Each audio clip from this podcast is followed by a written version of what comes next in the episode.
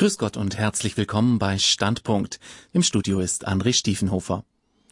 Unser Thema heute ist Freiheit ohne Gott, Kirche und Politik in der Verantwortung. Das ist der Titel eines Buchs von Professor Dr. Werner Münch. Er ist Politikwissenschaftler und war von 1991 bis 1993 CDU-Ministerpräsident von Sachsen-Anhalt. 2009 trat er aus der CDU aus. Warum er das tat unter anderem darum soll es heute gehen. Grüß Gott, Herr Münch. Schön, dass Sie heute bei uns sind. Grüß Gott, Herr Stiefenhofer. Herr Münch, Sie sagen, Kirche und Politik stehen Ihnen heute mehr denn je in der Verantwortung, Fehlentwicklungen und eine falsch verstandene Freiheit zu korrigieren.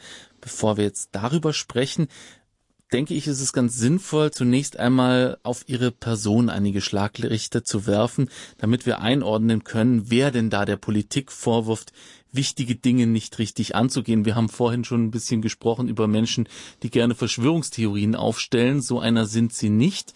Und das wollen wir erstmal ein bisschen ähm, ausloten. Ich habe Ihrem Lebenslauf entnommen, dass Sie nur aus einer katholischen Familie äh, entstammen und in den 70er Jahren jetzt zunächst eine Akademikerlaufbahn eingeschlagen haben. Das klingt jetzt schon mal nach einer sehr guten Immunisierung gegen Verschwörungstheorien. Ähm, können Sie ein bisschen uns mehr über Ihre akademische Arbeit damals sagen? Also zunächst einmal ist vielleicht nicht uninteressant zu wissen, äh, dass ich völlig atypisch in diese Laufbahn gekommen bin. Äh, ich komme aus einem Arbeiterhaushalt. Ich habe zwei Geschwister, die nach der Volksschule, wie sie früher hieß, äh, Schluss gemacht haben mit ihrer schulischen Ausbildung. Ähm, ich war die Ausnahme in der Familie, musste mir meine längere Schulzeit mit 13 Jahren bis zum Abitur auch immer verdienen durch eigene Arbeiten, die unterschiedlicher Art waren, zum Beispiel wöchentlich über 100 Kirchenzeitungen austragen und dann an den Haustüren kassieren. Ähm, manches im in der Schulzeit ähm, habe ich mir auch durch Nachhilfestunden verdienen müssen, was meine lateinischen grammatikalischen Kenntnisse gefestigt hat. Ähm, insofern war das gar nicht so selbstverständlich, weil ich, was kaum jemand weiß, eigentlich einen ganz anderen Weg einschlagen wollte. Ich wollte nämlich Missionar werden. Ich war bei den Oblatenpatres in Burlo, Kreis Borken in Westfalen und meine Eltern haben mich gegen meinen Willen nach einem Jahr aus verschiedenen Gründen, die ich jetzt nicht darzulegen brauche, von dort wieder zurückgeholt. Und ich habe dann sehr kämpfen müssen, dass ich im Anschluss daran wieder auf ein Gymnasium äh, gehen durfte. Aufgrund der unterschiedlichen Bildungsinhalte in den Bundesländern, die viel stärker in der Zeit, als ich zur Schule ging, gewesen sind, äh, habe ich in einigen Fächern Vorteile gehabt, in anderen hatte ich großen Nachholbedarf. Äh, Mathematik war das Fach, in dem ich das, was notwendig nachzuholen war, mir nicht selbstständig beibringen konnte. Und das Geld für diese Nachhilfestunden habe ich dann durch Latein-Nachhilfestunden, die ich gegeben habe, einem D-Mark 50 pro Stunde, habe ich dann ausgleichen können. Und insofern war ich eigentlich bis zum Abitur, übrigens auch danach, immer in der eigenen Familie in einer gewissen Verteidigungsposition mhm. oder Rechtfertigungsposition. Und aus dieser Rechtfertigung ergibt sich natürlich, da ist es schon eine sehr gute Übung für den akademischen Diskurs, denke ich mal. Ich denke schon, weil ich vor allen Dingen ja auch vorher einige Jahre Militärdienstzeit gemacht habe. Ich wollte gerne Lehrer werden. Äh, mein Vater hat mir aber nur zugestanden, ähm, als Grund- und Hauptschullehrer ein Studium zu machen, wegen der kürzeren Studienzeit. Ähm, ich habe ihm damals sehr selbstbewusst gesagt, ich bin nicht damit zufrieden, bei 14-Jährigen meine pädagogische Arbeit zu beenden, sondern ich möchte schon für einen Gymnasialstudiengang, ich wollte damals Germanistik und Latein oder Geschichte äh, studieren, ähm, aufzuhören und nicht vorher. Dafür brauchte ich Geld für dieses Studium, was mein Vater mir dann nicht gegeben hat, auch nicht geben konnte. Und ich habe dann statt der Wehrpflicht äh, freiwillige Dienstjahre bei der Bundeswehr gemacht, um von Anfang an Geld zu verdienen, so dass ich bei Studienbeginn auch älter war als meine Kommilitonen, was mir sicher geholfen hat, insofern, als ich manche Freiheits äh, äh, Impulse, die 18, 19, 20-Jährige erfahren in dieser freiheitlichen Studiengesellschaft, ähm, nicht konfrontiert worden bin. Ähm, für mich als damals 26-Jährigen bei Studienbeginn waren viele Dinge waren abgeschlossen und äh, ich habe die Zeit dann sehr viel intensiver fürs Studium nutzen können. Sie haben sich also sehr konzentriert um Ihr Studium kümmern können. Was waren denn die Inhalte Ihres Studiums damals? Also ich habe die Fächer Politikwissenschaften, Geschichte und Soziologie studiert. Ich hatte einen Freund, der ähm, in Berlin Politikwissenschaften studiert hatte und mir längere Zeit häufiger äh, sehr positiv von diesem Studium berichtet hat, was mich deshalb interessiert hat. Und äh, ich fand damals, die Soziologie passt wunderschön dazu, weil es eben auch ein sozialwissenschaftliches Fach ist. Allerdings haben mich dann einige andere, die davon von mir erfuhren, geraten, doch wenigstens ein, wie Sie damals gesagt haben, vernünftiges Fach zu studieren. Entschuldigung, ich habe ja auch einen Politikwissenschaftler mir gegenüber sitzen. Ähm, also ein Studienfach, in dem man ähm, Quellenstudium lernt, und zitieren vernünftig lernt und manche andere Dinge, die man äh, eben im Studium und danach, äh, vor allen Dingen, wenn man eine akademische Laufbahn einschlagen will, gut gebrauchen kann. Und deshalb habe ich Geschichte studiert, ähm, was damals völlig anders war als heute. Ich habe als Voraussetzung zum Eintritt in ein Hauptseminar einen einseitigen DIN A4-Text aus dem Lateinischen ins Deutsche übersetzen müssen als Voraussetzung ähm, für den Eintritt in ähm, das Hauptseminar, sonst äh, hätte ich gar nicht teilnehmen können. Äh, sagen Sie das mal dem Studenten heute als Voraussetzung für ein Geschichtsseminar. Also insofern waren auch die Voraussetzungen anders und äh, ich habe das auch als sehr äh, angenehm empfunden. Und in der Politikwissenschaft gab es eine hochinteressante Entwicklung, insbesondere an der Universität Freiburg, an der ich studiert habe, insofern als bis dahin sozusagen dieser berühmte Common Sense, also das, was als allgemeingültig äh, im Alltag akzeptiert und anerkannt wird, nun plötzlich stärker in eine naturwissenschaftliche Richtung hinein sich entwickelte und auch in den Sozialwissenschaften die Empirie plötzlich eine große Rolle spielte, also die Auseinandersetzung, die sich ja dann nachher über diese Fachdiskussion hinaus verstärkt hat, ist eigentlich nur das wahr und akzeptabel, was naturwissenschaftlich belegbar ist.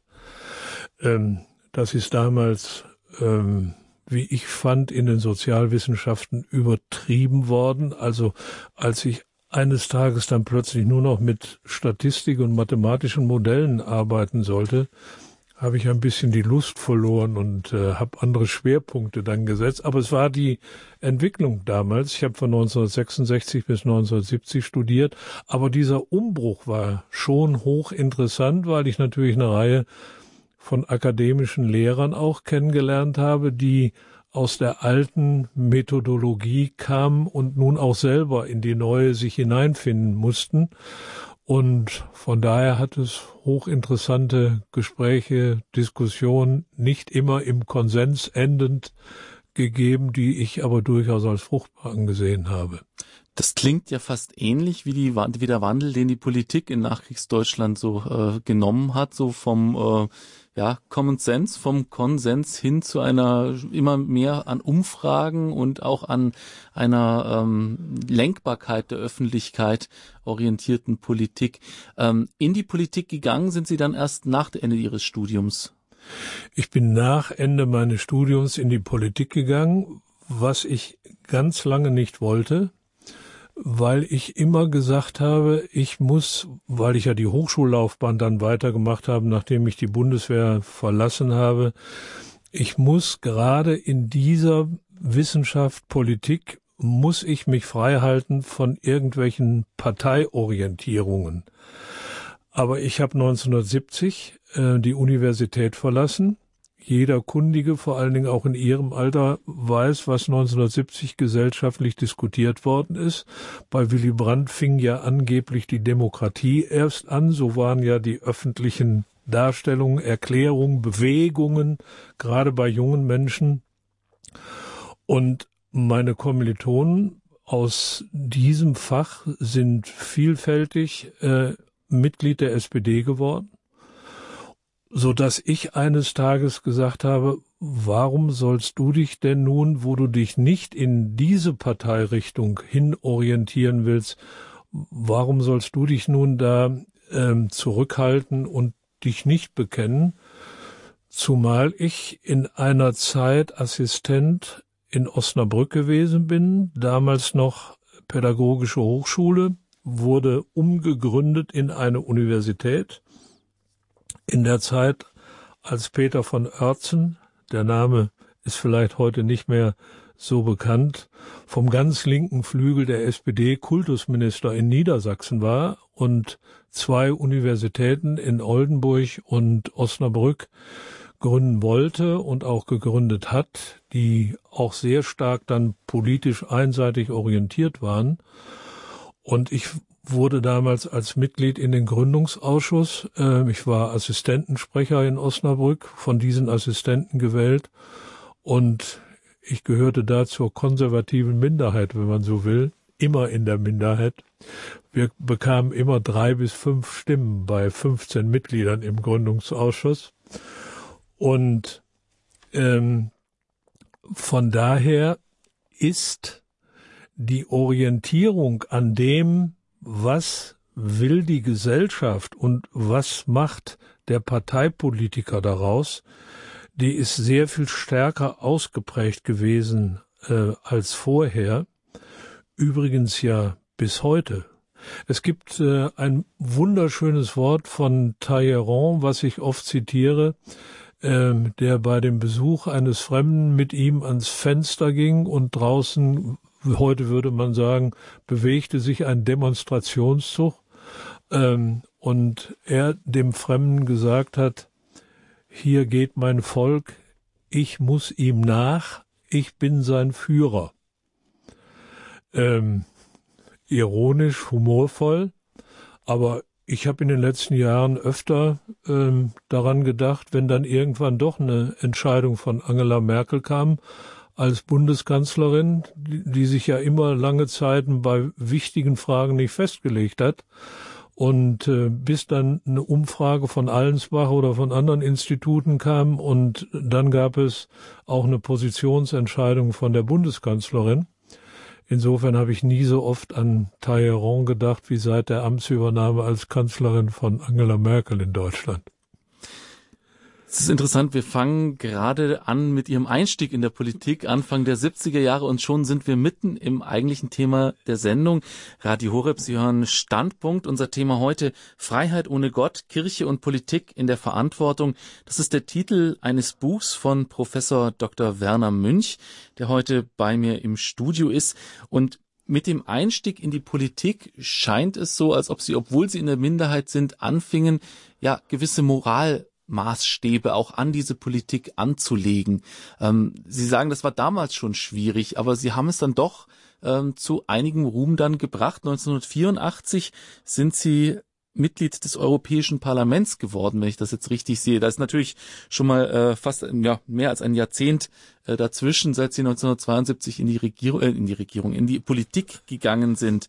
Ähm, können Sie uns ein bisschen was dazu sagen, wie so ein moralisch gefestigter oder mit starken Grundlagen ausgestatteter Mensch in dieser ständig lavierenden und sich auch Kompromissen beugenden Politik es so weit hat bringen können wie jetzt erstmal 1984? Vielleicht darf ich erstmal eine Antwort geben, die nicht ganz direkt auf Ihre Frage sich bezieht, aber ich komme dann sehr direkt im zweiten Punkt dann darauf zurück. Ich habe vorhin kurz schildern können durch meine eigene Biografie, wie ich kämpfen musste, auch schon in der Schulzeit, auch schon im Elternhaus, auch schon hinsichtlich der Auswahl meines Studiums, der Studienfächer. Das heißt, ich bin eigentlich, wenn ich das so sagen darf, ein Mensch, charakterlich, mental, wie immer man das beschreiben mag, gewesen, und ich nehme an, ich bin es auch heute noch, ähm, der stark grundsatzorientiert war. Wenn ich mir irgendein Ziel gesetzt habe, von dem ich überzeugt war, dann habe ich nicht danach gefragt, wer ist dagegen, sondern ich habe gefragt, Warum tust du das? Was sind die Vorteile? Was sind die Nachteile? Und wieso begibst du dich vielleicht dadurch in eine Situation, in der du zusätzliche Auseinandersetzungen führen musst, die du sonst nicht hast? Also diese grundsätzliche Zielorientierung mit der Festigkeit der eigenen Überzeugung und auch der Bereitschaft, diese durchzusetzen, ist zunächst mal unabhängig von politischen Überlegungen, parteipolitischen Studienüberlegungen, sonstigen. In der Politik hat sich dieses natürlich deutlich manifestiert, ebenfalls. Ähm, das heißt, ich bin den Weg auch politisch gegangen, ähm, ohne darauf in erster Linie zu achten, ähm, bringt deine Position, die du jetzt einnehmen möchtest, bringt sie Vorteile, bringt sie Nachteile? Ähm, schadet sie deiner Karriere oder schadet sie ihr nicht? Es gibt ja ein wunderschönes Wort von Wolfgang Bosbach, den ich als Bundestagsabgeordneten viele Jahre immer sehr geschätzt hat, habe. Der Wolfgang Bosbach, der auch darüber publiziert hat, hat mal gesagt, ähm, nicht ich habe mich geändert oder meine Inhalte geändert, sondern die, die CDU hat ihre Inhalte verändert und dadurch bin ich nun plötzlich äh, immer öfter sozusagen ihr Gegner gewesen. Mal deutlicher, mal nicht ganz so deutlich ausgesprochen. In seinem Buch wird deutlich, dass er durchaus äh, auch in manchen Situation bereit war, Kompromisse einzugehen, was man im Übrigen in der Politik auch tun muss. Man kann nicht bei jeder Kleinigkeit, die einem missfällt, äh, sofort über einen Parteiaustritt nachdenken. Aber in grundsätzlichen Fragen, wenn zum Beispiel plötzlich die Ehe für alle proklamiert wird und die verantwortliche Parteivorsitzende da überhaupt keine Skrupel empfindet. Wenn ich Gender Mainstreaming als Leitprinzip der deutschen Bundesregierung deklariere, ohne im Parlament darüber zu diskutieren. Wenn ich in anderen Fragen zum Beispiel die Art und Weise, wie sie Papst Benedikt öffentlich vorgeführt hat, im Beisein in einer Pressekonferenz eines Diktators aus Kasachstan Papst Benedikt aufgefordert hat, äh, sich nun endlich mal zum Holocaust deutlich zu erklären, was er längst mehrfach getan hatte. Und jeder wusste damals auch schon, ähm, dass die Frage ähm, im Zusammenhang mit den Pius-Brüdern, dass die öffentlich hochgespielt worden war. Also, wenn ich solche Dinge in der Politik erlebt habe, habe ich mich nicht drangehängt an diesen Zug, sondern ich habe deutlich meine Meinung gesagt. Wenn ich der Auffassung war, die Partei zeichnet sich durch Profillosigkeit aus, dann habe ich dieses gesagt. Wenn eine Parteivorsitzende äh, fähige Leute, Stichwort Friedrich Merz, der ja gerade in den letzten Tagen oder Wochen wieder häufiger auch öffentlich genannt worden ist, wenn sie ihn und andere, weil sie möglicherweise ihr, wie sie findet, äh, gefährlich werden kann und andere können, dann sage ich das, ähm, dass das für eine christdemokratische äh, Parteivorsitzende nicht die richtige Position ist. Ähm, wir werden ja nachher wahrscheinlich noch die eine oder andere Diskussion führen über die aktuelle Politik gerade in diesen Tagen und seit dem 24. September, also ähm, die Vergabe eines Ministeramtes an Jens Spahn, äh, ist doch eine Konzession an die Gegner gewesen, ähm, von denen sie nicht wollte, dass sie noch stärker ihre Forderungen ihr gegenüber aussprechen und es noch mehr Gegner gibt, als wir sie ohnehin schon haben. Also, mhm. lange Rede, kurzer Sinn, ich habe keinen Unterschied gemacht in meinen Grundpositionen äh, zwischen dem, was ich außerhalb der Politik gedacht und vertreten habe und dem, was ich in der Politik gedacht und vertreten habe. Ich bin ein Gegner der Abtreibung. Ich plädiere nicht für Ehe für alle, sondern ich habe ein anderes Konzept.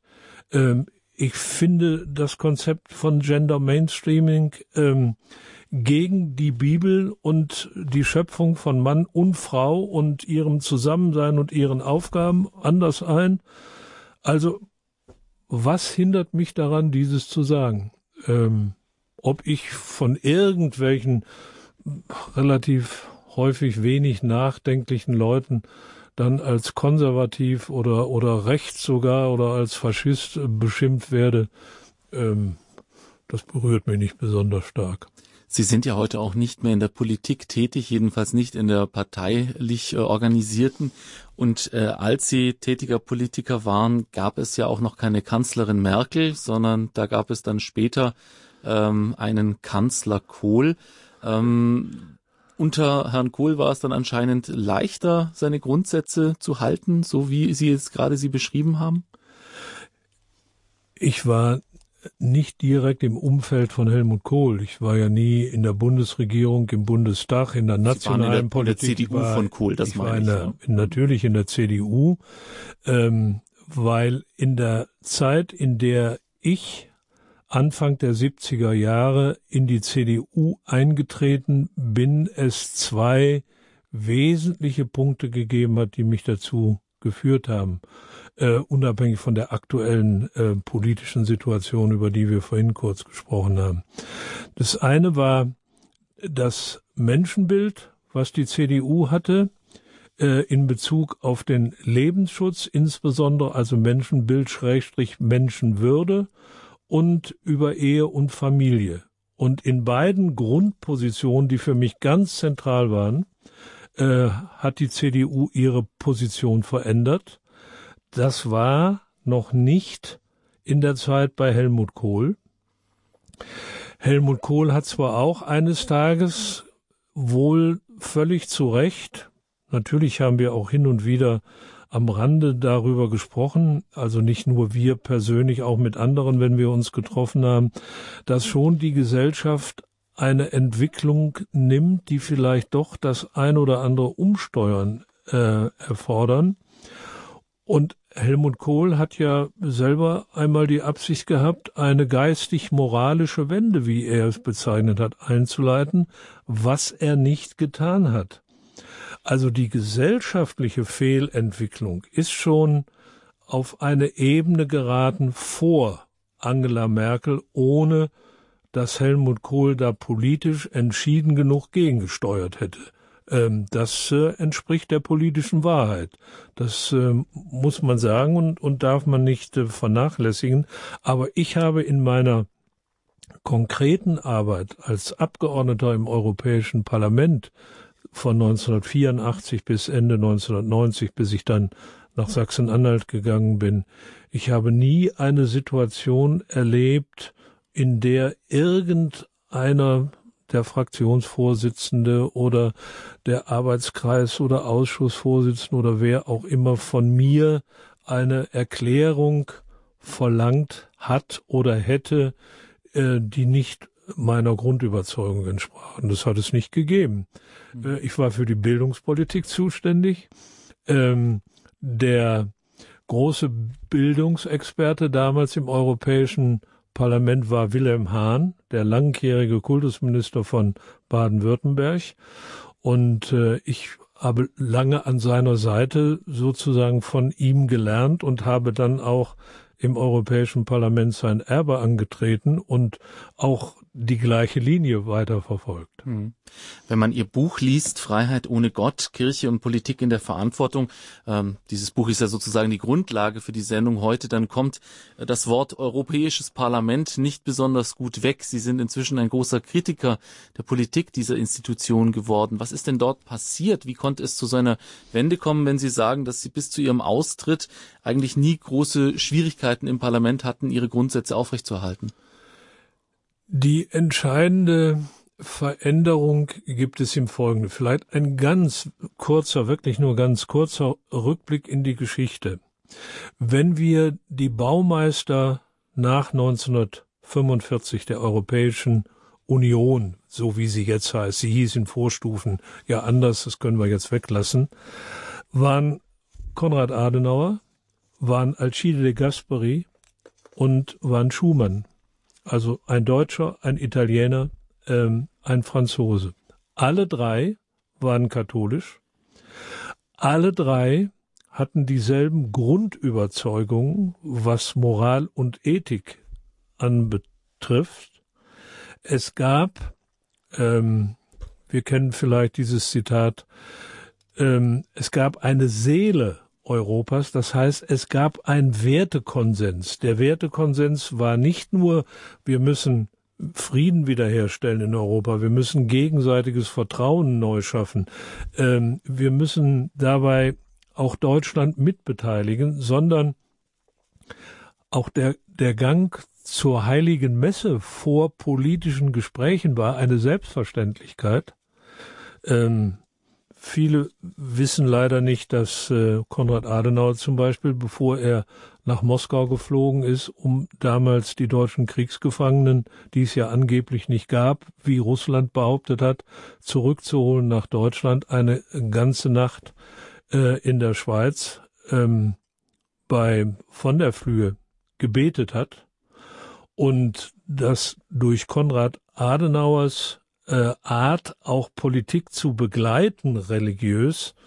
Zum Beispiel, ich komme aus Freiburg, ist ja von Ihnen vorhin gesagt worden, in der Nähe von Freiburg gibt es den Lindenberg in St. Peter und seit Jahrzehnten, nämlich sofort in der sozusagen Nachfolge in der Tradition von Konrad Adenauer, gibt es eine ständige Anbetung.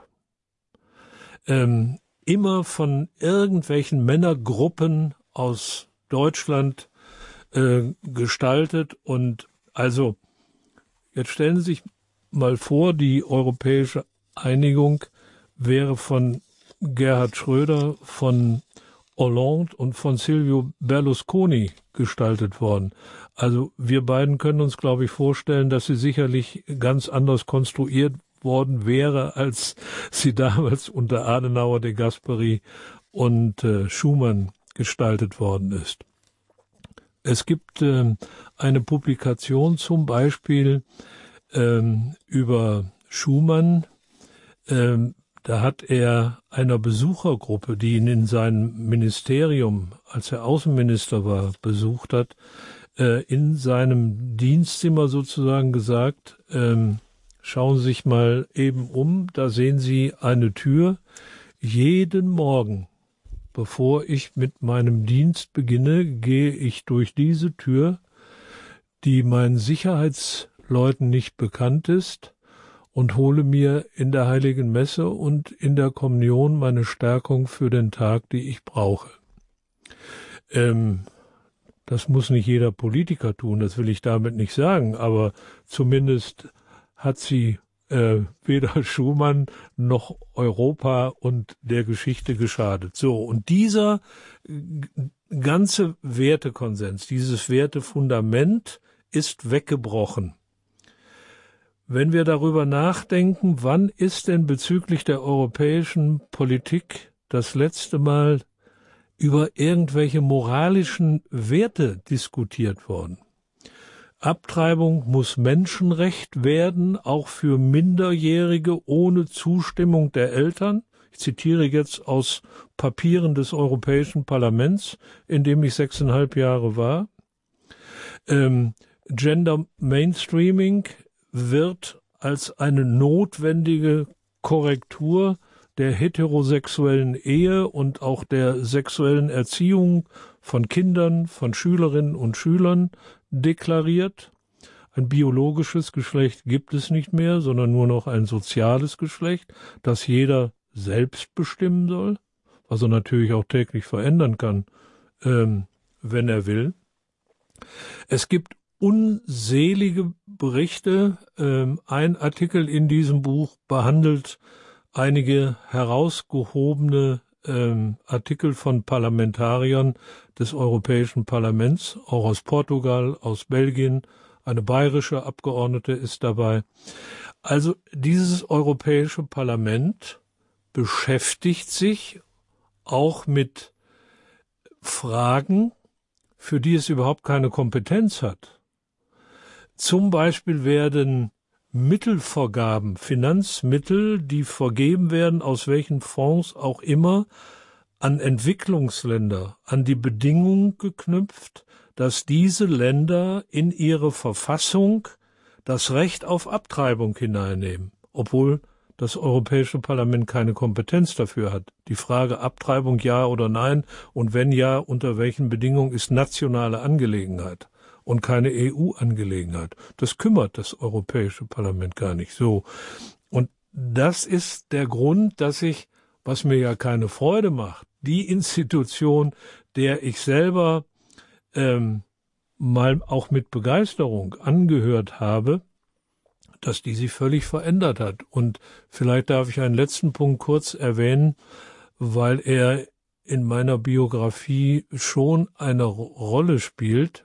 Ähm, ich weiß, welche Vorteile die Europäische Union uns gebracht hat und dass sie in der Frage zum Beispiel der Friedenssicherung, wenngleich sie da in den letzten Jahren auch ihre Schwächen zeigt, dass sie da auch für die Zukunft wichtig wird, weil ich da auch ein ganz persönliches Stück Biografie erlebt habe und verarbeite.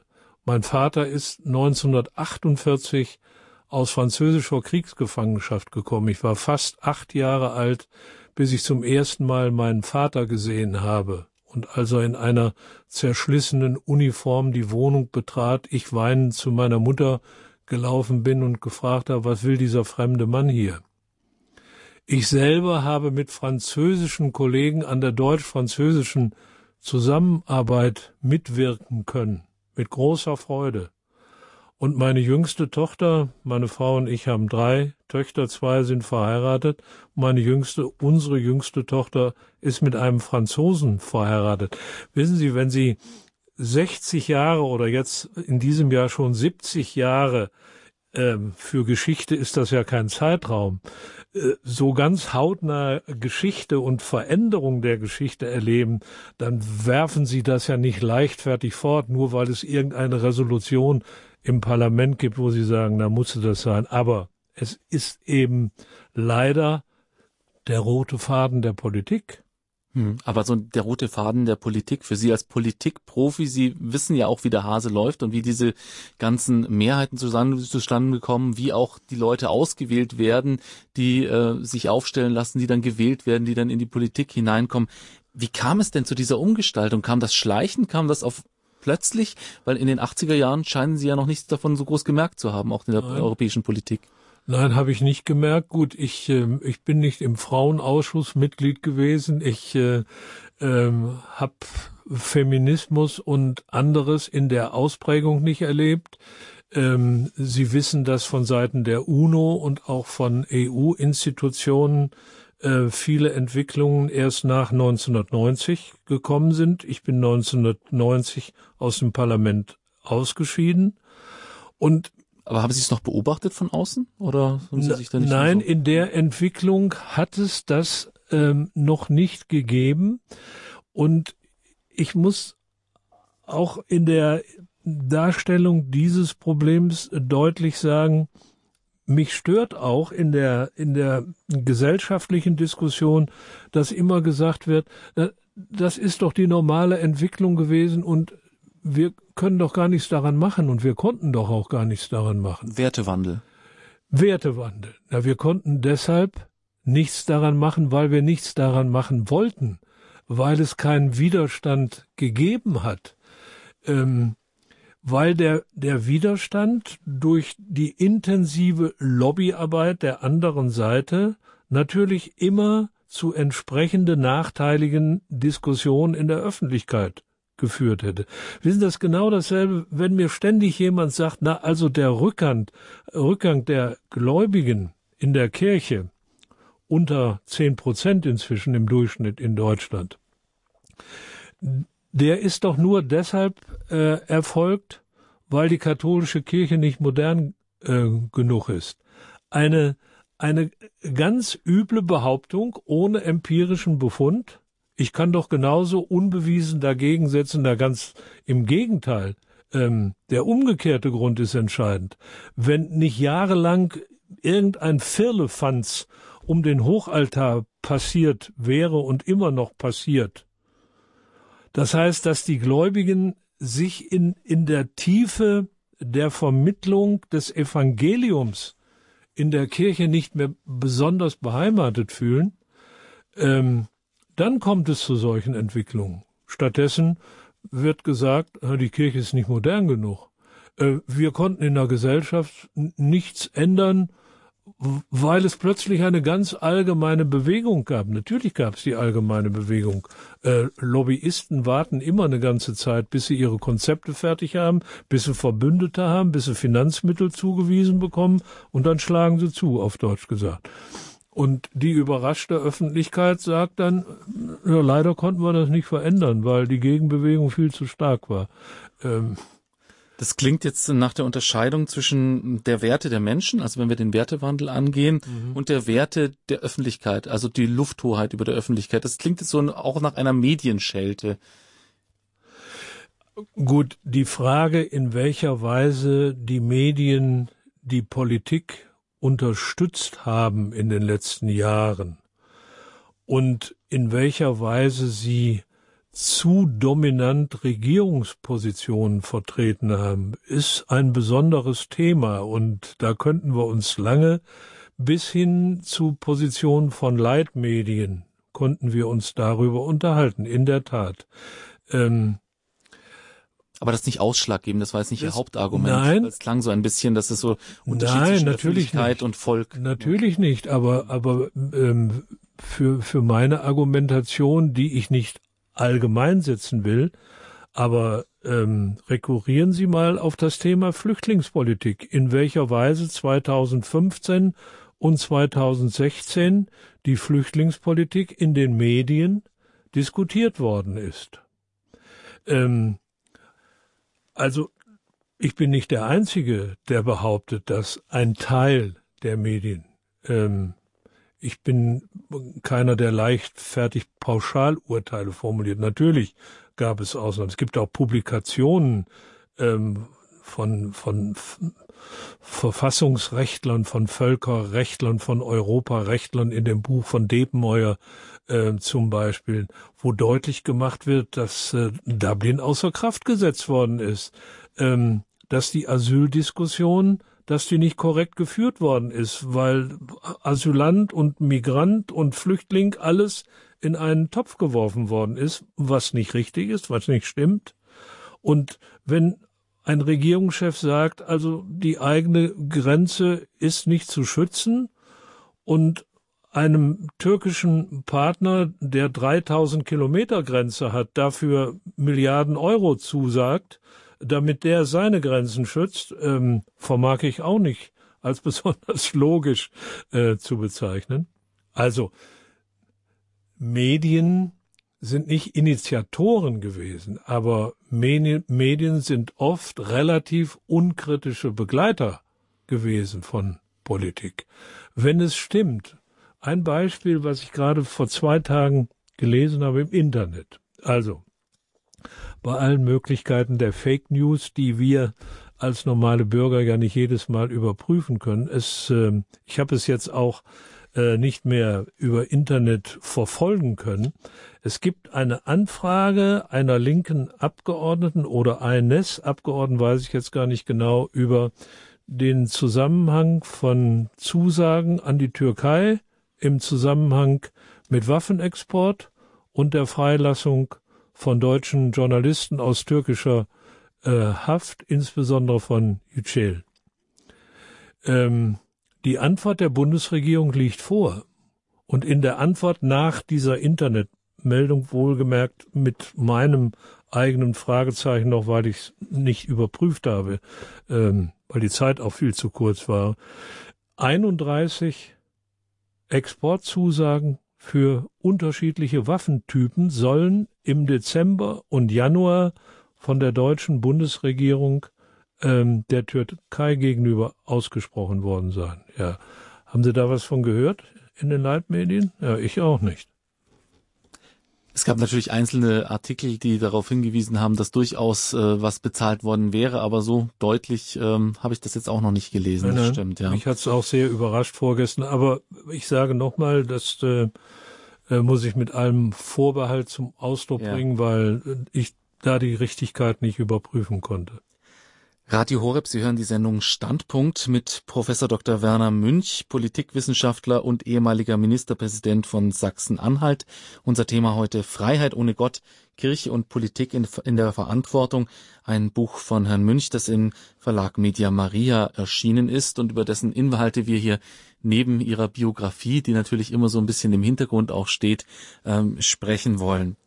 Ähm, wenn wir jetzt festgestellt haben, dass die Medien natürlich äh, eine gewisse Rolle in dieser ganzen Entwicklung äh, spielen, dass ähm, ja diese moralischen Werte sich zumindest wandeln, wenn wir jetzt nicht sagen, sie verfallen, sondern sie wandeln sich, ähm, dann stellt sich natürlich die Frage, ähm, wer jetzt in der CDU der die treibende Kraft war, dass sich das Ganze so entwickelt hat, dass zumindest konservative Kräfte es sehr schwer hatten. Franz Josef Strauß haben ja, wir haben es im Vorgespräch schon kurz erwähnt, ähm, schon Helmut Kohl äh, den Vorwurf gemacht, die Politik von Inhalten entleeren zu wollen. Wenn Franz Josef Strauß die Politik von Angela Merkel erlebt hätte, dann äh, hätte er wahrscheinlich äh, seine Zustände bekommen. Ähm, andererseits muss man natürlich Frau Merkel auch zugute halten, dass es durchaus jetzt äh, an den Wahlurnen sehr viel Erfolg gebracht hat, zumindest jetzt äh, zwischenzeitlich so in den Nullerjahren, sagt man das so, 2000er Jahren Genau. Also ähm, vielleicht mal einen kleinen Blick drauf, was sich jetzt in der CDU tatsächlich verändert hat, seit Sie äh, Ministerpräsident von Sachsen-Anhalt waren. Sie waren jetzt natürlich nicht äh, in der Bundespolitik, sondern in der Länderpolitik tätig. Aber Sie werden dort ja auch etwas gespürt haben und in der Nachhinein auch etwas beobachtet haben in der CDU. Punkt eins. Man muss zunächst einmal deutlich sagen, Angela Merkel hat natürlich wie jeder andere, insbesondere auch führende Politiker, eine eigene Biografie. Die Biografie von Angela Merkel ist eine besondere. Es äh, sind ja nun gerade im letzten Jahr vor der Wahl eine ganze Reihe von Publikationen erschienen, die ihre politische Vergangenheit ausgeleuchtet haben und zu interessanten, auch natürlich unterschiedlichen Ergebnissen gekommen sind. Aber die Frage ihrer eigenen Biografie ist für mich schon nicht ganz unwichtig, denn wenn man zur Kenntnis nimmt, wer Ein- und Ausgang in ihrem Elternhaus gehabt hat und äh, mit äh, welchen Gesprächspartnern sie sehr früh zu tun hatte und welche Wendungen sie auch selbst in der Zeit der Wende vorgenommen hat. Sie ist ja nicht gleich Mitglied der CDU gewesen, sondern ähm, sie war erst im demokratischen Aufbruch oder hat zumindest überlegt, ob sie nicht Mitglied werden sollte. Da bin ich jetzt nicht ganz sicher, ob sie es dann geworden ist. Und äh, dann hat sie natürlich gesehen, das äh, ist nicht besonders zukunftsträchtig und äh, ist Mitglied der CDU geworden. Und äh, Insofern ist die Biografie ein erster wichtiger Punkt. Ein zweiter wichtiger Punkt. Ähm, wir dürfen nicht vergessen, bevor die jetzige Parteivorsitzende und Bundeskanzlerin in ihre Machtposition gekommen ist, hat sie erstmal andere weggeräumt. Und so berechtigt von der Sache her ähm, ihre Position zum Beispiel in der Spendenaffäre gewesen sein mag. Ich will da letztlich nicht drüber urteilen. Es gibt ja viele Kräfte, nicht nur Helmut Kohl selber, die sagen, es ist völlig anders gewesen. Ähm, aber sie hat Helmut Kohl und sie hat Wolfgang Schäuble auch völlig unüblich, ohne Vorwarnung, ohne Gespräche vorher, hat sie aus ihren Ämtern getrieben. Also auch die Art und Weise der Machtübernahme ist schon eine nicht ganz selbstverständliche und allgemeine äh, Entscheidung und ein Ablauf gewesen. Auch das ist ein wichtiger Punkt. Der dritte Punkt, darin unterscheidet sie sich wiederum nicht von vielen führenden Politikern. Sie hat äh, ihre eigene Machtposition gefestigt, nicht zuletzt auch dadurch, dass sie gute Leute weggebissen hat. Ähm, ich habe den Namen Friedrich Merz vorhin schon erwähnt. Äh, es gibt natürlich auch, auch andere, die unterschiedlich waren. Also man kann Merz äh, mit, mit Koch oder Oettinger kann man nicht vergleichen, weil es ja bei dem einen oder anderen auch ein anderes Amt dann gewesen ist. Ich habe zum Beispiel angenommen, dass Ursula von der Leyen nun keine Verteidigungsministerin mehr wird, sondern ihr dann ein Kommissarposten für 2019 zugesagt wird. Also man kann ja auch auf diese Weise ähm, Leute aus dem engsten Umfeld verdrängen. Also da gab es unterschiedliche Positionen und, und Roland Koch ist von sich aus, weil er gesehen hat, es hat keinen Sinn mehr. Ich äh, äh, kann unter den gegebenen politischen Voraussetzungen kann ich für für mich selber keine politische Karriere mehr machen, ähm, dann ähm, aus der Politik ausgeschieden ist. Ähm, trotzdem der die Machtsicherung und der Machterhalt ist für sie immer ein ganz, ganz wichtiger Punkt gewesen. Das war es übrigens auch bei Helmut Kohl. Ähm, der hat auch seine Sherpas gehabt, die durch die Lande gezogen und kontrolliert und beobachtet haben, wer ist für mich und wer ist gegen mich. Also so, genau sowas hat der Strauß ja aufgeregt zum Beispiel. Ja, ja natürlich. Ähm, also gut. Also es, es gibt natürlich bestimmte Eigenschaften von sogenannten Alpha-Tieren, nicht nur in der Politik, ähm, die Voraussetzung sind, dass man überhaupt in solche Positionen kommt. Mhm. Und wenn man sie dann hat, dann natürlich sie auch ähm, eine ganze Zeit lang erhalten will. Franz Josef Strauß hat, glaube ich, mit, mit Helmut Kohl ein grundsätzliches Problem gehabt. Franz Josef Strauß war ein intelligenter Mensch. Ähm, Helmut Kohl war auch studierter Historiker. Also ich will damit nicht sagen, Helmut Kohl war kein intelligenter Mensch, aber Franz Josef Strauß hat sich selber immer für intelligenter gehalten und das hat er Helmut Kohl ja auch mehrfach deutlich gesagt und ihn spüren lassen. Und wann immer es Chancen gab, in das sozusagen politisch zu verbrämen oder zu begründen, hat er diese Gelegenheiten genutzt. Ähm, manchmal zu Recht. Ähm, was heißt in der Politik zu Recht, wenn man bestimmte Ideen erstmal entwickelt? Ähm, nicht in jedem Falle zu Recht. Also zum Beispiel, wir haben vorhin kurz darüber gesprochen, in der, in der Frage der, der deutschen Einheit war im Grundsatz Franz Josef Strauß der gleichen Meinung wie Helmut Kohl, ähm, der immer die Wiedervereinigung gewollt hat und auch dafür politisch gearbeitet hat. Aber er hat in, in Detailfragen, hat er öfter Helmut Kohl ähm, Widerstände entgegengebracht. Ähm, zum Beispiel in der Frage, wollen wir die, die DDR eigentlich sozusagen eigenständig zum Kollaps kommen lassen, aber hat große Kredite der Bundesrepublik dann selber in die DDR gebracht. Also ähm, da muss man dann natürlich immer auch sehen, waren die unterschiedlichen öffentlichen Darstellungen, waren die politisch begründet oder äh, waren sie stärker taktischer Natur? Also ich glaube, die beiden waren politisch sehr viel enger zusammen als viele vermuten. Aber taktisch hatte man oft in der Öffentlichkeit einen anderen Eindruck. Hm. Natürlich, aber es jetzt scheint einem, dass sich äh, das, was äh, Kohl so angefangen hat, also nicht so sehr nach außen gehen mit seinen Grundsätzen, auch zu hören, was die Öffentlichkeit will, ähm, dass das Merkel in einer potenzierten Weise weitergeführt hat und ähm, in den letzten Jahren mit all den Kehrtwenden kommt es einem oftmals so vor, als ob Angela Merkel fast keine Grundsätze hätte außer den Machterhalt. Also ich stimme Ihrer Bewertung uneingeschränkt zu. Ähm, Helmut Kohl war immer auch ein vorsichtiger Mann, dem die öffentliche Meinung ähm, schon wichtig war und der sehr stark, wie man so schön sagt, seine Nase in den Wind gehalten hat. Ähm, nur Helmut Kohl hat dann aber auch klar ohne dass es ihm andere aus der eigenen Partei oder vom politischen Gegner anders vorgegeben hätten, dann auch seine Position deutlich gemacht. Ähm, denken Sie mal an Angela Merkel und nur an ein Beispiel an, an die Frauenquote.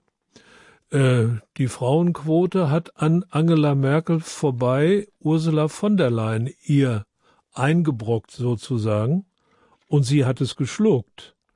Sie hat ähm, ja nichts dagegen getan, sondern es ist ja vollzogen worden. Wenn Sie in anderen Punkten nach der Position von Angela Merkel fragen, ähm, wenn ich gefragt werde, ich kann in manchen Positionen keine Antwort geben. Ich kann Vermutungen äußern. Beispiel Ehe für alle.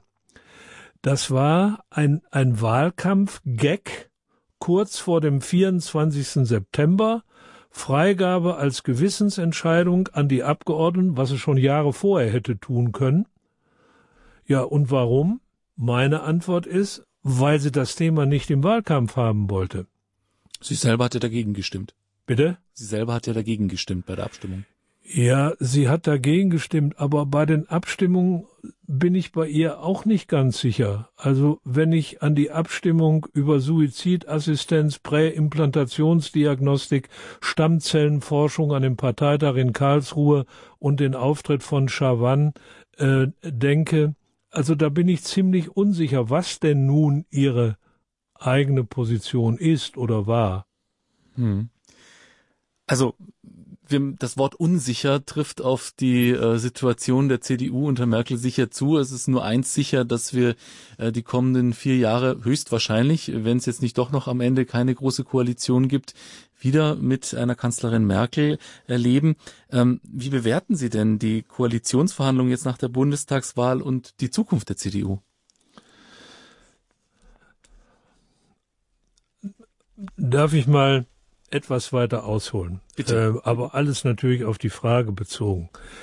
Ähm, ich bin außerordentlich unzufrieden mit dem, was sich seit dem 24. September 2017 in Deutschland ereignet hat. Wir sind, ähm, heute ist, glaube ich, der 25. Februar, also gestern genau vor vier Monaten war die Bundestagswahl. Das ist schon sehr ungewöhnlich, das stimmt, ja. Wir haben immer noch keine Regierung, es wird noch ungewöhnlicher. Ähm, wir, wir, haben lediglich heute ähm, die Ministerämter von der Parteivorsitzenden der CDU vorgestellt bekommen. Wir kennen sie von der CSU noch nicht. Wir kennen das Mitgliedervotum der SPD nicht, obwohl für mich prognostisch klar ist, dass es eine deutliche Mehrheit für die Große Koalition ähm, geben wird. Äh, der Mitgliederentscheid äh, ist noch nicht beendet. Ähm, danach wird auch die CSU erst ihre Minister benennen. Also in welche Richtung die neue Regierung gehen wird, das wissen wir nicht. Äh, das Einzige, was ich weiß, Angela Merkel wird nicht vor Ablauf einer vierjährigen Legislaturperiode einen Nachfolger aufbauen und dann während der Legislaturperiode ihr Amt zur Verfügung stellen. Ähm, für mich persönlich äh, gebe ich die Prognose ab, dass sie das nicht tun wird. Eine ganz entscheidende Frage, die wir aber auch heute nicht beantworten können. was ist denn eigentlich das Konservative, was jetzt angeblich oder tatsächlich ähm, die CDU wieder auf ihre Agenda hebt? Wir haben vor ein paar Tagen äh, in der Frankfurter Allgemeinen Zeitung haben wir eine Stellungnahme von Armin Laschet, dem Ministerpräsidenten von Nordrhein-Westfalen, äh, zur Kenntnis nehmen können. Ja, da war ja geradezu eine abenteuerliche ähm, Darstellung. Laschet hat von sich gegeben, es geht nicht um das Konservative, sondern um den christlichen politischen Standpunkt der CDU. Also christlich und konservativ sind Gegensätze oder nur teilweise identisch oder das eine folgt aus dem anderen. Ähm, also christliche Grundsätze. Wir haben über Lebensschutz gesprochen, wir haben über Ehe für alle gesprochen, wir haben über Gender Mainstreaming gekommen, äh, gesprochen. Also wenn ich die Ehe von Mann und Frau, wenn ich das biologische Geschlecht von Mann und Frau und ähm, wenn ich manche anderen Dinge, Lebensschutzfragen, ja, was sind die? Konservativ, aber nicht christlich oder sind sie christlich, aber nicht konservativ? Was ist denn nun eigentlich das Konservative? Dass Jens Spahn Gesundheitsminister wird, ist das jetzt das konservative Zeugnis ähm, der CDU 2018 folgende, nur weil Jens Spahn mal Messdiener war? Sie äh, sind Wissenschaftler, Sie wissen, wie wichtig Begriffe sind. Was ist denn für Sie konservativ und was glauben Sie, was ist für Angela Merkel konservativ? Also die Themen, die ich gerade und schon mehrfach genannt habe, sind für mich die entscheidenden, weil sie christliche Wertvorstellungen darstellen. Also konservativ ist christliche Eine christliche, e ja. ja. natürlich. Ja. Ähm, ich, ich sage ja damit nicht, dass sie in anderen Politikbereichen ähm, auch sozial und liberal, na, sozial ist es schon seit vielen Jahren, das äh, unterscheidet sich ja kaum noch äh, von der SPD. Ähm, was hat sie in den letzten Jahren in der Wirtschafts- und, und, und äh, Steuerpolitik, Finanzpolitik gemacht? Ähm, ihre Entscheidung mit, mit Griechenland. Ähm, warten wir mal ab, in welcher Weise jetzt plötzlich sie auf, äh, auf die Linie von Macron in, in Frankreich geht. Ähm, mehr Europa, das, das ist die Losung für die zukünftige Entwicklung Europas, mehr Europa. Äh, da ist für mich zum Beispiel ein christlicher Standpunkt die Berücksichtigung der Subsidiarität. Das heißt, das, was ein Nationalstaat selber genauso gut oder vielleicht sogar besser machen kann, ist nicht Angelegenheit einer internationalen Gemeinschaft.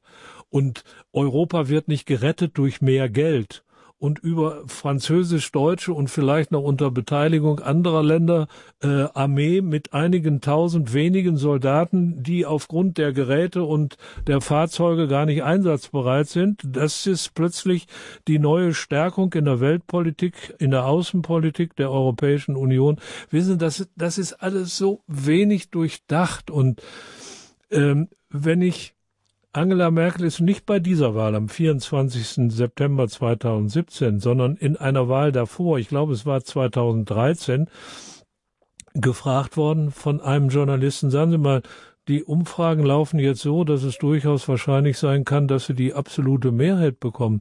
Äh, wenn Sie die absolute Mehrheit bekommen würden, äh, würden Sie dann den Paragraphen 218 äh, hinsichtlich der Abtreibung verändern?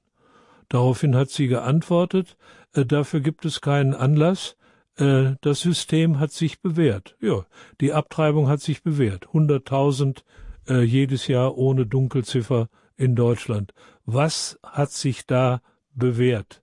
Ähm, ich denke, das ist christlich unkonservativ, mhm. äh, auch das ungeborene Leben zu schützen. Mhm. Auch was die Präimplantationsdiagnostik betrifft, dem Behinderten eine Lebenschance zu geben und nicht durch Methoden, wir sind bei knapp 90 Prozent in Deutschland, den Eltern zu raten, also Abtreibung ist hier ja eigentlich schon eine Selbstverständlichkeit. Ne? Das, das erweckt doch den Eindruck, der behinderte Mensch hat in dieser Gesellschaft kein Lebensrecht mehr Suizidassistenz ist doch nicht christlich und nicht konservativ, weil ich nicht akzeptiere, dass ich Geschöpf bin und nicht Schöpfer bin.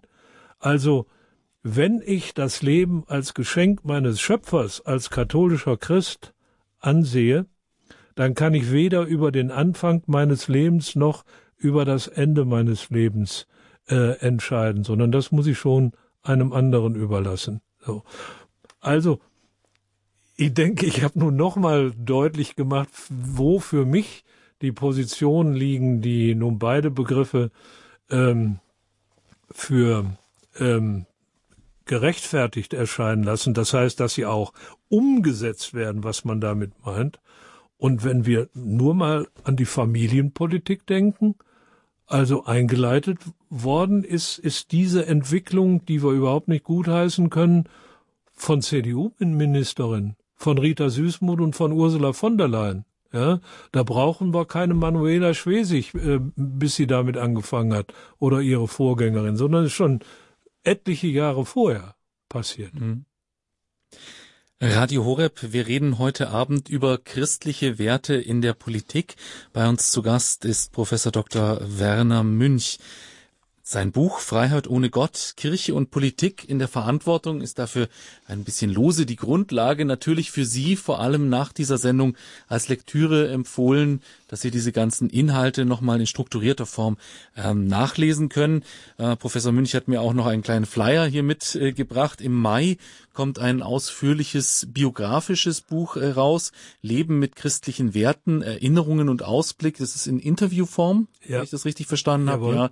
Also können Sie dann sozusagen auch Teile der heutigen Sendung und noch viel, viel mehr, natürlich noch viel intensiver das Ganze nachlesen im Verlag Media Maria. Die ganzen Informationen zu den Büchern gibt's natürlich bei unserem Hörerservice. Also mein Leben, wenn ich das nochmal sagen darf, ja. mit einem Satz, meine Biografie, meine Standpunkte, die Begründungen äh, für meine Position, die werden da nochmal sehr ausführlich äh, dem Leser ähm, vorgesetzt und zugearbeitet sozusagen. Jawohl, und wir wollen jetzt nicht nur dem Leser einige Möglichkeiten geben, sondern vor allem auch unseren Zuhörern, nämlich dass sie auch ihre Fragen stellen dürfen an Herrn Professor Münch. Rufen Sie uns gerne an unter der 089 517 008 008 oder von außerhalb Deutschlands auf unter der 0049 89 517 008 008. Hier nochmal die Telefonnummer ins Studio. Stellen Sie Herrn Professor Münch gerne Ihre Fragen unter der 089 517 008 008. Wir haben uns jetzt gerade nochmal versichert, was wir denn meinen mit christlichen Werten in der Politik. Wenn ich mir jetzt vorstelle, es gibt einen Politiker, eine Politikerin, ob jetzt jung, mittelalt oder alt, die vielleicht in der CDU ist oder zukünftig in der CDU sein möchte und sich überlegt, naja, vielleicht so in acht bis zehn Jahren kriegen wir das schon geregelt, die Sache mit den christlichen Werten. Ich kämpfe mich da durch. Was für Chancen äh, hat denn diese Politikerin, dieser Politiker und ähm, warum? Zunächst mal würde ich ein uneingeschränktes Lob einem solchen jungen Menschen aussprechen, der zurzeit sagt, ähm, dass er in die Politik gehen möchte. Hoffentlich gibt es davon ähm, immer noch genügend. Ähm, zweitens möchte ich einem solchen jungen Menschen, egal ob äh, einer jungen Frau oder einem jungen Mann, sagen, sie müssen wissen, auf was sie sich einlassen. Ähm, sie müssen mutig genug sein und bleiben. Ähm, sie dürfen keine Widerstände fürchten. Ich habe gerade auf der Fahrt äh, gestern begonnen, heute bereits, weil es so unglaublich spannend war, zu Ende geführt, äh, das Buch von äh, Buß, B-U-E-S, gelesen, der Aposteleffekt. Ähm, Buß ist konvertiert zum katholischen Glauben und äh, Buß schildert die Biografie äh, dieser zwölf Apostel, die ja nun im wahrsten Sinne des Wortes Weltgeschichte hm, geschrieben, bewegt haben.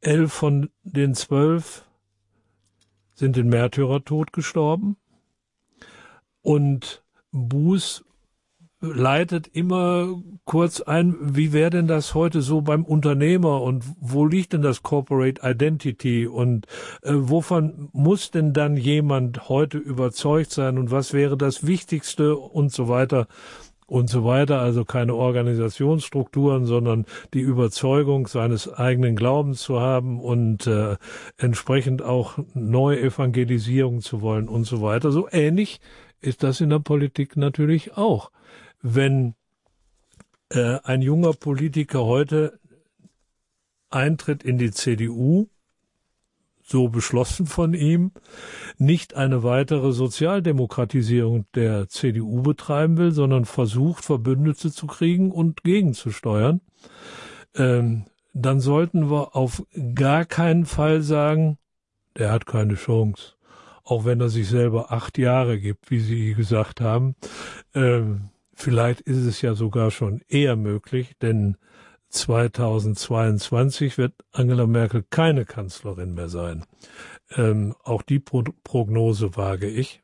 Äh, also eine Neuorientierung der Politik auf der Grundlage des einen oder anderen Punktes, über den wir gesprochen haben, ähm, mit zu bewerkstelligen, sich Verbündete dafür zu suchen, bereit zu sein, zu arbeiten, sich zu informieren, äh, auch programmatisch zu arbeiten, äh, mit anderen gemeinsam. Äh, wir haben ja eine ganze Reihe von Gruppen in der CDU.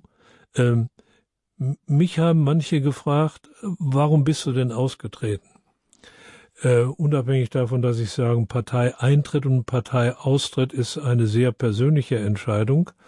Ähm, habe ich darauf immer geantwortet, ich bin deshalb ausgetreten, weil ich zu der festen Überzeugung gekommen bin, ich kann innerhalb der CDU leider nichts mehr ändern.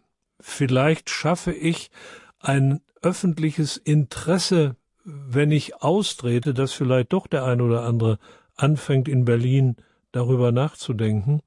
Was haben denn die konservativen Kreise in der CDU? Was hat denn Christdemokraten für das Leben? Ich schätze ihren Mut und, und ihre Arbeit, aber was haben sie denn bewirkt in den wichtigen Fragen? Es ist ja doch nichts anders entschieden worden, äh, auch als es den Konzepten von CDL entspricht. Mhm. Wir haben einen katholischen Arbeitskreis nach äh, vielen, vielen Jahren Existenz eines evangelischen Arbeitskreises gehabt. Ähm, ohne Erfolg. So, das darf so nicht weitergehen. Ähm, ich glaube sogar, dass die CDU erst in ein Loch fällt, wenn Angela Merkel nicht mehr dabei ist, weil mit ihr, wenn überhaupt nur noch ganz wenige, aber nicht besonders bedeutsame Veränderungen möglich sind. Und dann kommen ihre jungen Leute, die dann jetzt eintreten und in vier Jahren dann vielleicht doch schon eine Menge bewirkt haben. Hoffen wir es. Jetzt haben wir auf jeden Fall jede Menge Hörer in der Leitung, die mhm. Ihnen auch gerne einige Fragen stellen würden. Als erstes haben wir die Frau Hoffmann aus Hamburg. Grüße Sie. Hallo, Frau Hoffmann? Also erstmal teile ich Ihre Analyse vollkommen und ich bin sehr in sehr Wort. Ich werde jetzt etwas politisch sehr Unkorrektes sagen. Seit Jahren werden wir von Ehebrechern und Homosexuellen regiert. Und es war ja nicht nur die Ehe für alle, es war ja dann auch noch diese eingetragene Partnerschaft schon vorher. Und wir werden immer äh, in dieser Konstellation, die wir haben, Randgruppen in ganz besonderer Weise begünstigen in der politischen äh, Agenda. Und äh, ich finde es ja toll, dass Sie die Aussicht haben äh, und die Hoffnung und diese Leute auch bestärken wollen, jetzt in die Partei eintreten wollen. Aber äh, ich denke, ohne äh, eine Alternative für Deutschland, die, also all diese Themen, die wir äh, bedauern, wie sie in der ähm, CDU gehandhabt werden und gehandhabt worden sind, ohne diese gibt es also auch keine Wende. Es muss ein Druck einer einer Opposition kommen. Und ich habe ja auch persönliche Erfahrung hier aus der Hamburger äh, Politik. Und wenn Sie jetzt den jungen Leuten äh, so hervorragende Hinweise geben, die Leute dürfen eigentlich nicht schon so jung in die Politik gehen. Die müssen sehr viel lernen, denn sie haben nachher keine Zeit mehr.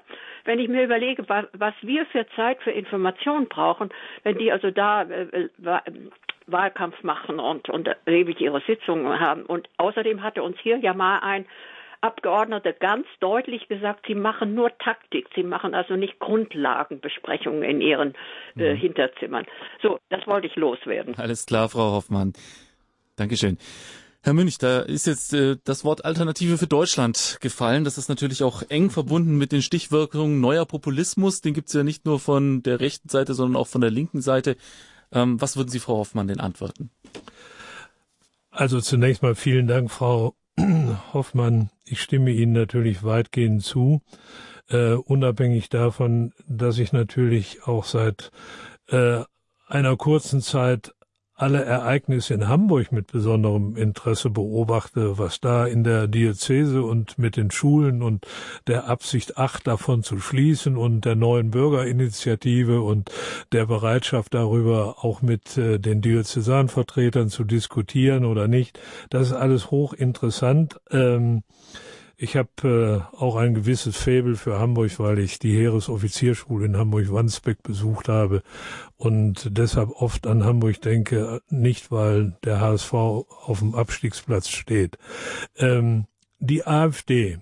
Ähm, ich sage mal darüber hinausgehend etwas Grundsätzliches. Es ist absolut unverständlich, dass Politiker, die viele Jahre Erfahrungen gesammelt haben, meinen, eine Partei totreden zu können, indem sie durch Diffamierung die Partei ständig öffentlich vorführt.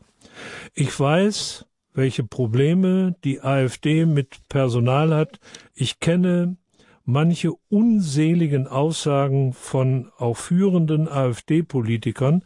Das hat aber nichts damit zu tun, dass unabhängig davon, ob die Partei nun AfD hat oder eine andere neue Partei ist, Parteien, weil sie als Konkurrenten angesehen werden, von vornherein ausschließlich so, wie es im Wahlkampf von allen anderen Parteien passiert ist, diffamiert wird. Äh, wozu das führt, haben wir gesehen.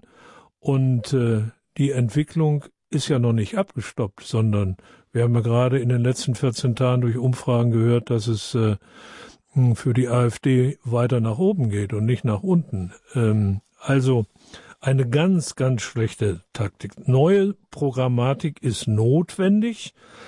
Ähm, die neue Generalsekretärin der CDU hat ja angekündigt, dass sie das als einen Schwerpunkt ihrer zukünftigen Arbeit ansehen wird. Ich hoffe nur, dass die Parteiführung auch mutig genug ist, Leute von außen reinzuholen, die sehr kritisch sind und nicht angepasste Insider ausschließlich und neue Schwerpunkte gesetzt werden, gerade in Richtung ähm, christliche Werte oder konservative Werte. Wir haben den nächsten Hörer in der Leitung, Herr Frank aus Öhringen. Herr Frank. Guten Abend. Guten Abend, grüß Sie. Also mich schmerzt es sehr, wenn, äh, wenn ich gerade äh, vorhin höre, dass eine, eine Frau Bundeskanzlerin äh, am, an dem Paragraph 218 nichts ändern will. Und das war der Herr Kohl, war ja auch, das hat ihn gar nicht berührt. Äh, in, in der Bundestagsdebatte hat er überhaupt nicht eingegriffen und das sollen christliche Politiker sein. Aber auf der anderen Seite äh, sage ich mir, wenn ich wählen soll, wen soll ich wählen? Also die AfD, das ist für mich ein Graus, so wie die Leute verleumdet werden, wie sie verspottet werden, das ist eine Katastrophe. Und, und äh, wen soll ich noch wählen? Also ich sehe so, die, CDU ist das allerkleinste Übel von allen. Aber äh, man, äh, ich weiß auch, in der CDU hat äh, das, ist, das ist eine Katastrophe. Aber in der Kirche, wenn ich das sehe, wenn ich jetzt zu meinem Pfarrer gehen würde und sage, ich möchte kniend äh, auf der Kniebank meine Kommunion empfangen, die heilige Kommunion empfangen, kniend, da hätte ich auch meine Probleme, obwohl das mein Recht ist. Das ist, das ist, und, und, wenn ich sehe, in, in, die Kirchenbänke, die werden immer leerer, äh, sonntags, obwohl als Katholik ist das, so habe ich es gelernt, ist eine schwere Sünde, wenn ich absolut äh, äh, in, die, in die Sonntagsmesse nicht gehe. Das ist eine schwere Sünde. Das, das bewegt niemand mehr. Aber in der Politik ist es ja genauso. Wenn, wenn, wenn, wenn äh, die Abtreibung äh, Hunderttausende im Jahr abgetrieben werden, äh, Kinder, kleine Kinder, die, die wohl lebensfähig werden, das ist, das ist eine Katastrophe. Und das darf man nicht sagen. Das, das wird man beschimpft und, und verleumdet und, und da ist man, ist, ist man vom letzten Jahrhundert und alles. Ja. Und, und, dann kriegt man als Antwort, kriegt man, ha, äh, die Leute, die, die Frauen machen sich nicht einfach. Die machen sich nicht einfach. Jahrhunderttausend. Das gibt's doch nicht. Das gibt's doch gar nicht. Herr Frank, bei uns dürfen Sie das sagen. Danke für Ihre äh, Fragestellungen und vor allem auch, dass Sie hier das Thema Kirche noch mit hineingezogen haben, weil wir waren jetzt doch recht politiklastig, aber gerade in Ihrem Buch, Herr Professor Münch, ziehen Sie auch immer wieder äh, die Parallelen, denn die gesellschaftliche Entwicklung betrifft natürlich beides, Politik und Kirche. Ich gehe gerne natürlich auch nochmal auf Kirche ein, aber wir müssen ja nach 90 Minuten aufhören und Klar. ein paar Hörer sollen sich ja auch noch zu Wort melden. Und nee, es ging jetzt konkret um die um ja, die Wortmeldung. Also erstmal, Herr Frank, vielen Dank. Ähm, aber es gibt einen Unterschied. Also wenn Sie sonntags nicht äh, zur Messe gehen, dann begehen Sie in der Tat eine Sünde. Wenn Sie nicht wählen, begehen Sie keine Sünde. Also da gibt es schon mal einen Unterschied. Äh, zweitens, ich habe immer dafür plädiert, in einer Demokratie die Wahl ernst zu nehmen und auch selber sich aktiv daran zu beteiligen. Ich habe ähm, in der letzten Zeit an meinem eigenen Standpunkt auch hin und wieder gezweifelt, vor allen Dingen deshalb, weil ich eine Fülle von Anfragen vor dem 24. September 2017 bekommen habe, was soll ich denn machen? Ähm, natürlich ist auch eine Nichtwahl ein deutliches Zeichen von Protest. Ähm, man kann ja bei einer Nichtwahl kann man ja auch, anstatt zu Hause zu bleiben, ins Wahllokal gehen und äh, einen Strich über den Wahlzettel machen oder in anderer Weise deutlich machen, dass man sich für keine Partei entscheiden will. Man kann wenn man einen guten Abgeordneten hat, aber die Partei nicht mehr wählen will, den Abgeordneten wählen, also nur eine Stimme, die Erststimme abgeben, die Zweitstimme nicht. Also einige Möglichkeiten gibt es da schon. Und ich teile ja Ihre grundsätzliche Auffassung äh, auch zur AfD. Ich habe das ja vorhin schon deutlich gemacht, aber ähm, es geht nicht, dass man in Deutschland auch von der aktiven Politik behauptet, alles Schlechte kommt nur von rechts und die Aktion der Antifa oder andere Linksbündnisse mit ihren Aktionen äh, werden geduldet, vielleicht sogar für gut gehalten.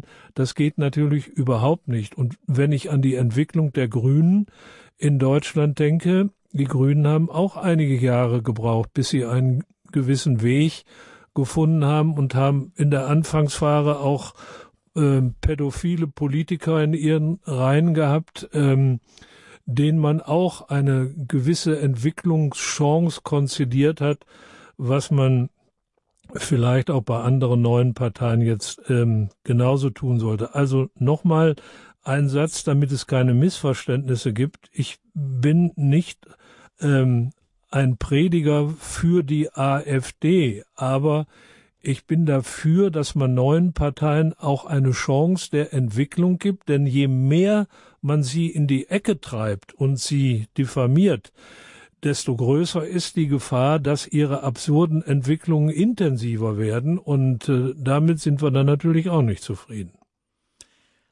Als nächster Hörer ist Herr Schenk aus dem Ruhrgebiet in der Leitung. Grüß Gott, Herr Schenk. Schönen guten Abend, Herr Professor Münch.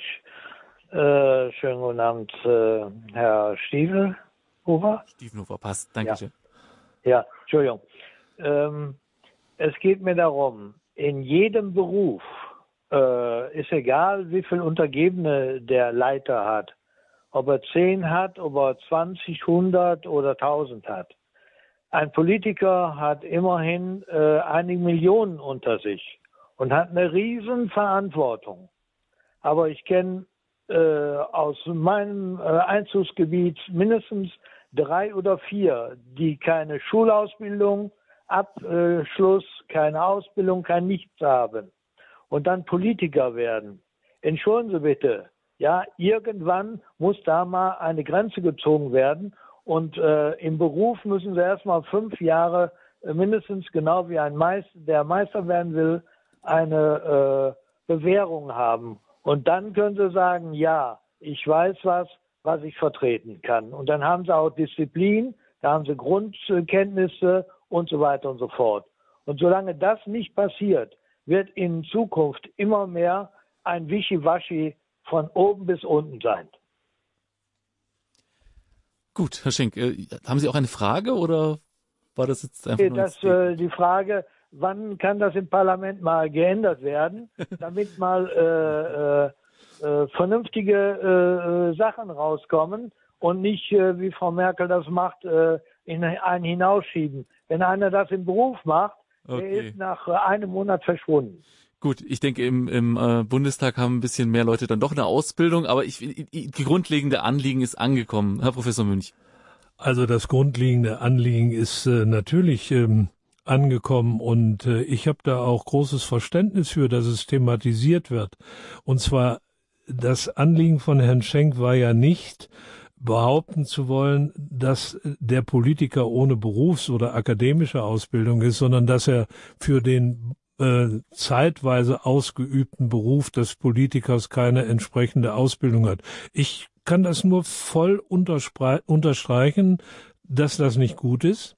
Ich bin selber von jetzt auf nachher Abgeordneter im Europäischen Parlament geworden. Ich bin von jetzt auf nachher Minister der Finanzen geworden im Land Sachsen-Anhalt, was ich ja zuerst war. Ich bin aus diesem Amt von heute auf morgen Ministerpräsident geworden und ich habe mit Sicherheit eine ganze Reihe von Fehlern in allen drei Ämtern und Funktionen gemacht, die ich bei einer entsprechenden auf die Ämter bezogen konzentrierten Ausbildung nicht gemacht hätte. Ähm, insofern weiß ich nicht, ob die Parlamentarier bereit sind, diese Frage mal ernsthaft zu diskutieren. Ich weiß im Moment natürlich auch nicht, wie das praktisch aussehen könnte. Da müsste man sich wirklich hier dann auch etwas äh, länger intensivere Gedanken drüber machen. Duales System für den Bundestag. Bitte? Ein duales System für den Bundestag. ja, gut, wäre ja vielleicht möglich. Äh, es gibt ja Berufsbildungsakademien, vielleicht gibt es dann irgendwann mal eine Berufsbildungsakademie für einen Politiker als Grundvoraussetzung, bevor er irgendein politisches Mandat äh, annehmen darf. Also ähm, das Anliegen ist verstanden, das Anliegen ist berechtigt. Darf ich nur eine kleine äh, Korrektur anbringen? Also der Politiker hat Millionen unter sich, äh, das hat er natürlich nicht.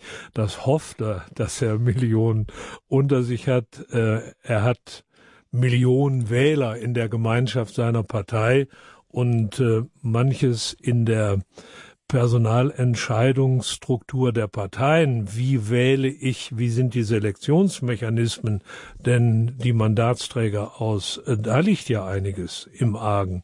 Nicht? Wenn, wenn Sie jetzt zum Beispiel wissen, wie viel Mandatsträger äh, auf den Parteitagen die Entscheidung über die zukünftige Regierung fällen und wie viel davon ihre eigene Karriere berücksichtigen müssen und damit ihre eigene Existenz. Ich weiß genau, ich in meinem Alter kann jetzt natürlich relativ leicht kritisieren und äh, ähm, ich habe trotzdem Verständnis für manchen anderen, der in ein wirkliches Dilemma kommt, weil er seine Familie und seine Existenz auch vor sich sieht. Mhm. Letzte Hörerin, Frau Traub aus Steig bei ja. Ulm ist in der Leitung. Guten Abend, Herr Münz. Ich habe gerade Ihren Vortrag gehört und da ist mir etwas eingefallen.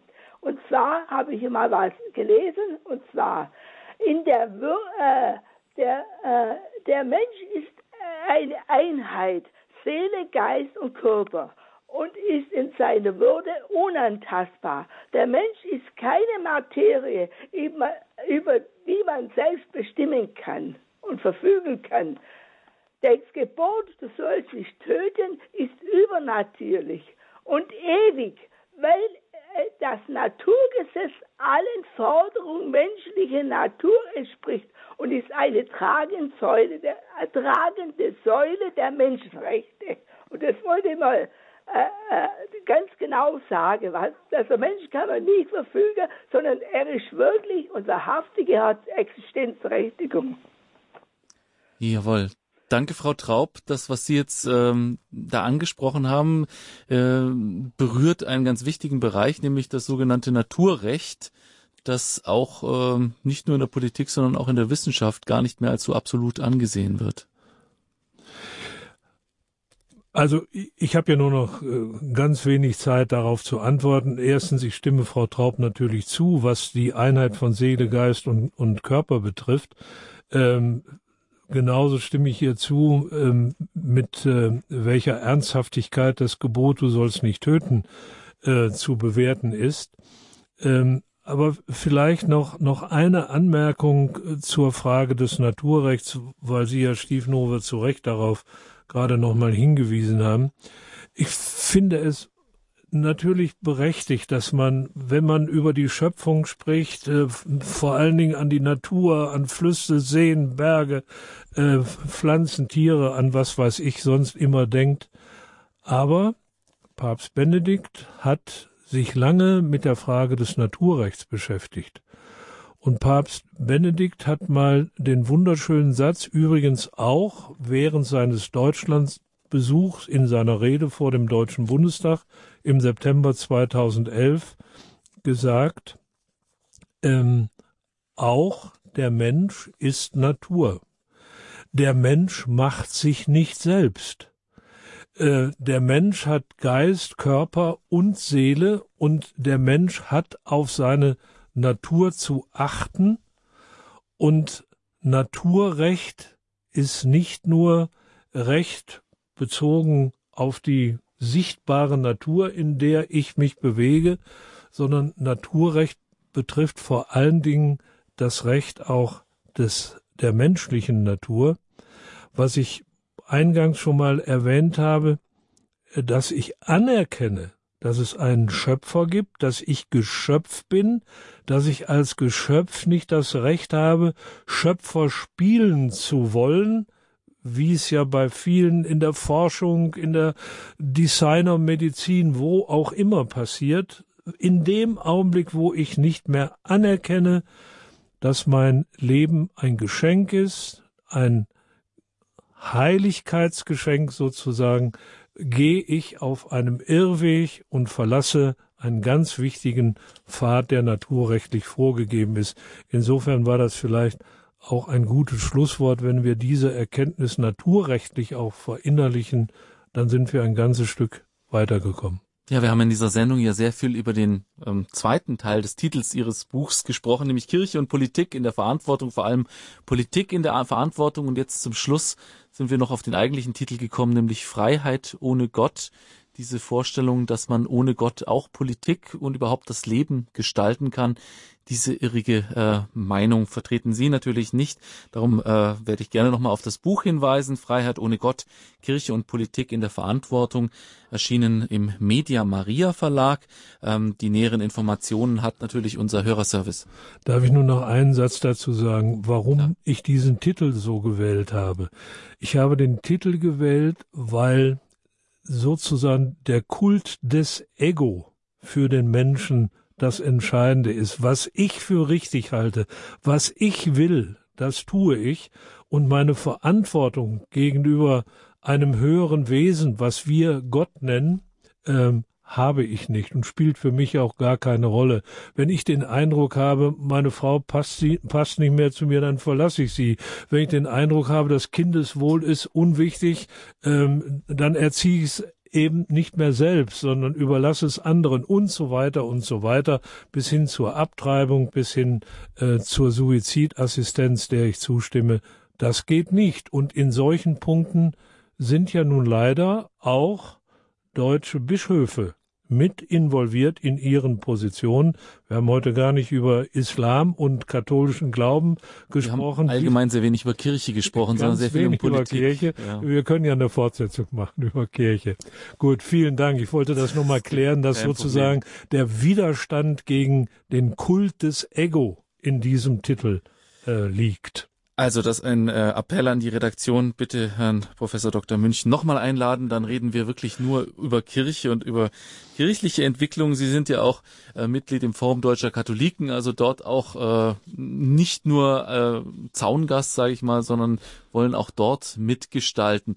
In diesem Zusammenhang auch nochmal äh, die Empfehlung des zweiten Buches, das erst im Mai rauskommt, Leben mit christlichen Werten, Erinnerungen und Ausblick. Am besten würde ich sagen, bestellen Sie sich einfach mal einen Katalog von Media Maria Verlag und Versandbuchhandlung. Da sind diese beiden äh, Buche, Bücher erschienen.